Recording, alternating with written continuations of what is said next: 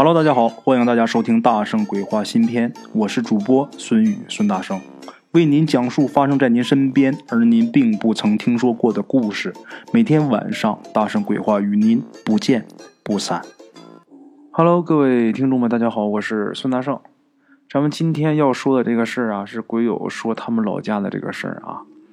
这哥们儿呢，姓于，这事儿是发生在他们老家，这也是他祖上的事儿。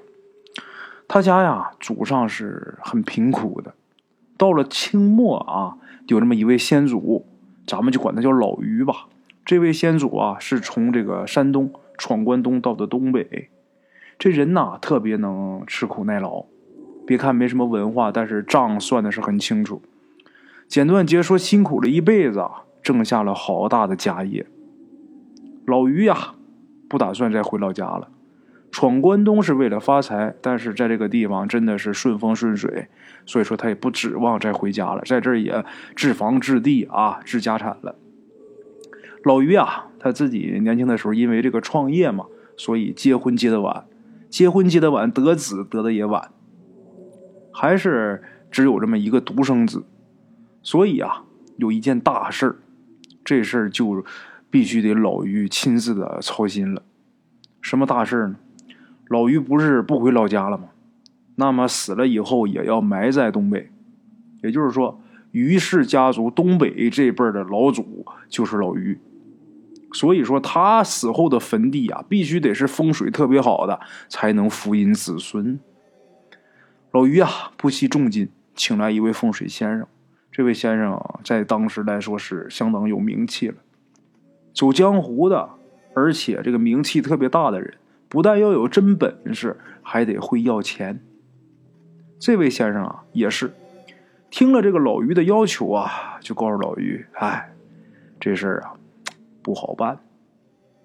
我倒是可以给你找到这样的风水宝地，可是我怕你承受不起呀。”这老于啊，他精明了一辈子，但是这点事儿他却没看开，他就求这个先生啊：“您想办法啊！”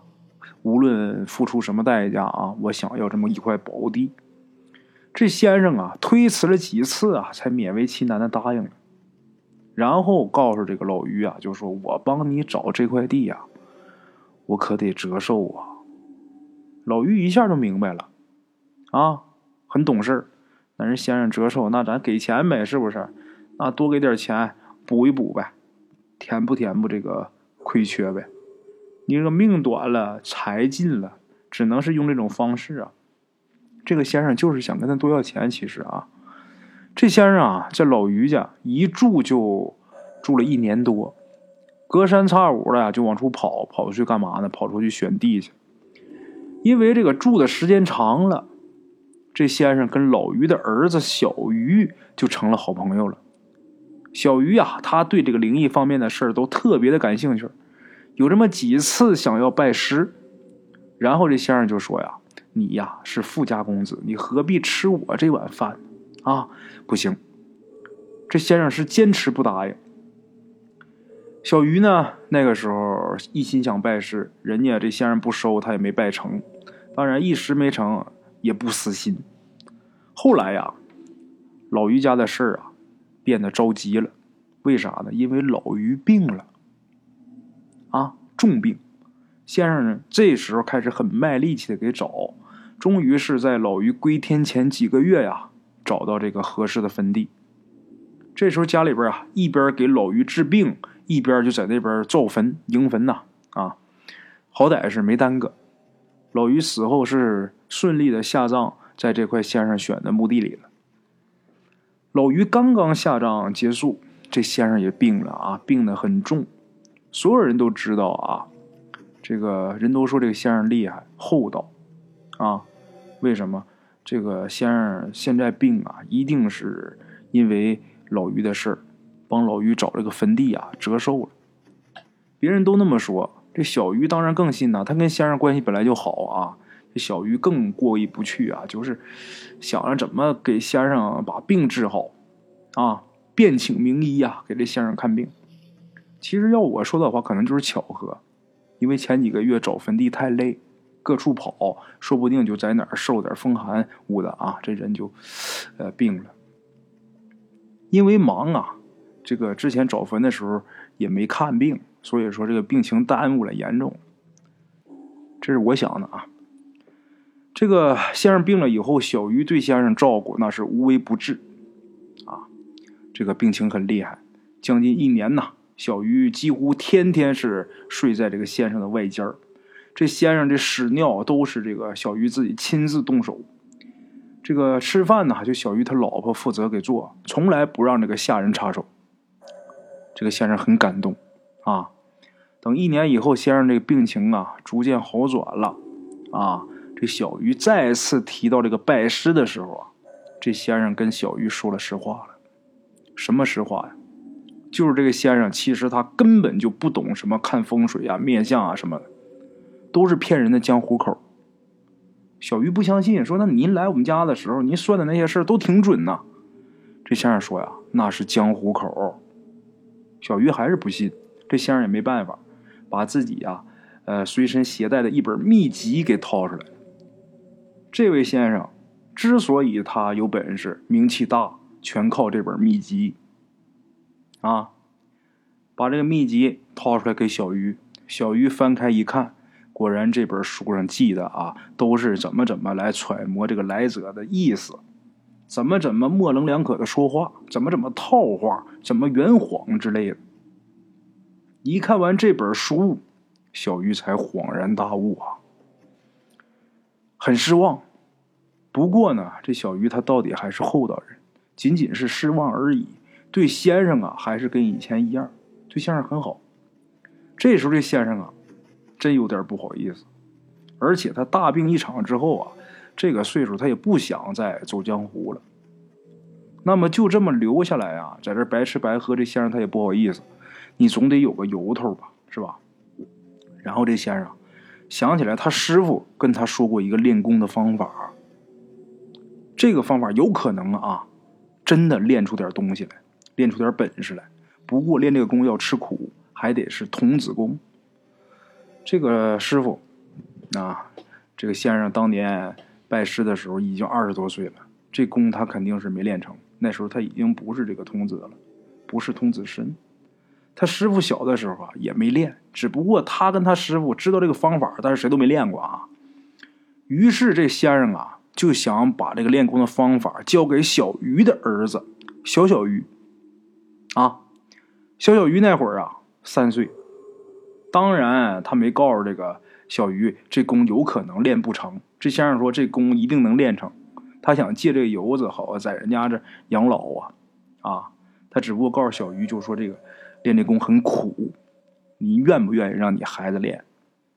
小鱼这时候一口答应，只要是能练出真本事，行，没问题。孩子吃点苦，小时候吃点苦，受点累不算事儿，长大以后他能成事啊。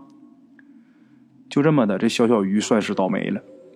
每天除了吃饭睡觉就是练功，最苦的一项啊，就是让他盯着一个物件啊，不不一定啊，指的是什么？不一定是哪个物件可能是磨盘，也可能是牛啊、马呀这些东西，就盯着这东西看，还不允许走神儿。别看这风水先生啊，他不会什么本事，但是就是发现这个孩子走神那可是一绝。这个小小鱼又小。三岁，他也不敢反抗，就那么练着，啊，终于有一天呢，这先生让他盯着一块青砖看的时候，这小小鱼啊看的是头昏眼花，而且呀也这个憋不住尿，他当时想撒尿，他想跟这个先生说我去尿尿，这孩子他小又不敢，他很怕他这个师傅，最后啊终于是壮着胆子看先生一眼，那意思啊是。看看先生这会儿神色是不是和善？哎，他这要是表情很好的话，我就说我想去尿尿。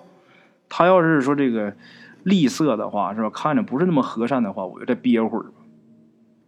没想到他这一眼望过去，他看他这个师傅，就这个风水先生啊，那脸呐，突然间变成了骷髅。这小小鱼本来就憋着尿呢，这一看这一下尿了一裤子。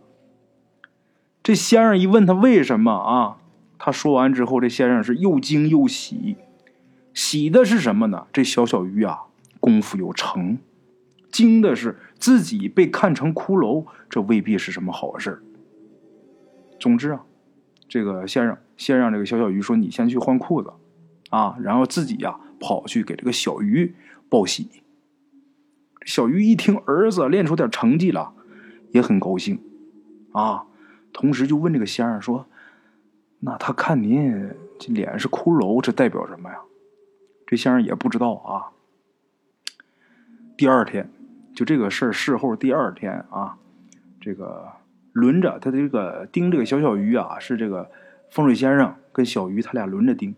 这天呢，轮到小鱼盯着小小鱼练功，这先生呢就去赶集买东西去了。路上啊，就被一匹金马给撞了。这人抬回来的时候啊，已经是上气儿不接下气儿。然后这个先生告诉小鱼呀。我明白了。昨天你儿子我徒弟他看我这脸是骷髅啊，代表我自己要死了，啊，我救不活了，这是命数。这先生说完之后啊，就把所有练功的这个步骤啊，又跟小鱼又说了一遍，详细嘱咐一遍，然后又嘱咐这个小小鱼徒弟，你一定要好好练功，啊。都交代完之后，这个风水先生啊，这先生一命呜呼，人走了。这小鱼一家啊都很难过。先生走以后啊，这个小鱼就全力的督促他自己儿子小小鱼练功。话说十年的光阴呐，很快过去了。啊，十年如一日啊，这么苦练，真的把这功夫给练成了。小小鱼长大之后，这功夫练成之后啊，看相看风水，百不失一，看一百个没有一个不准的。几十年以后啊，咱们中国解放了，这个小小鱼啊也就收摊不干这行了。为什么？因为他们家本来就是地主，你要是再搞这个封建迷信，那不找死吗？是吧？当然，这是原因其中的原因之一，也不是全部的绝对的原因。绝对的原因是什么呢？最主要的原因是什么呢？是因为小小鱼啊，他根本就不喜欢干这行。他当初干这个呀，全都是自己父亲小鱼逼着干的。他也知道，小时候练功啊，太受罪，太苦啊。所以说，他这门手艺，他也没再教给自己的后代。啊。当然，这个他是没教自己孩子，但是这个方法他在死前呢给写下来了，现在还一直保存在咱们鬼友他们家族里边啊。好了啊，各位鬼友们，咱们今天的这个故事啊，先给大伙说到这儿啊。非常感谢各位听众对大圣鬼话的支持，咱们明天同一时间大圣鬼话不见不散。OK，各位老铁们啊，咱们今天的故事呢，先到这里。感谢各位好朋友的收听啊！我的投稿微信是幺八七九四四四二零一五，欢迎各位好朋友加我的微信，点赞、转发、评论。今天呢，故事先到这儿，咱们明天同一时间不见不散。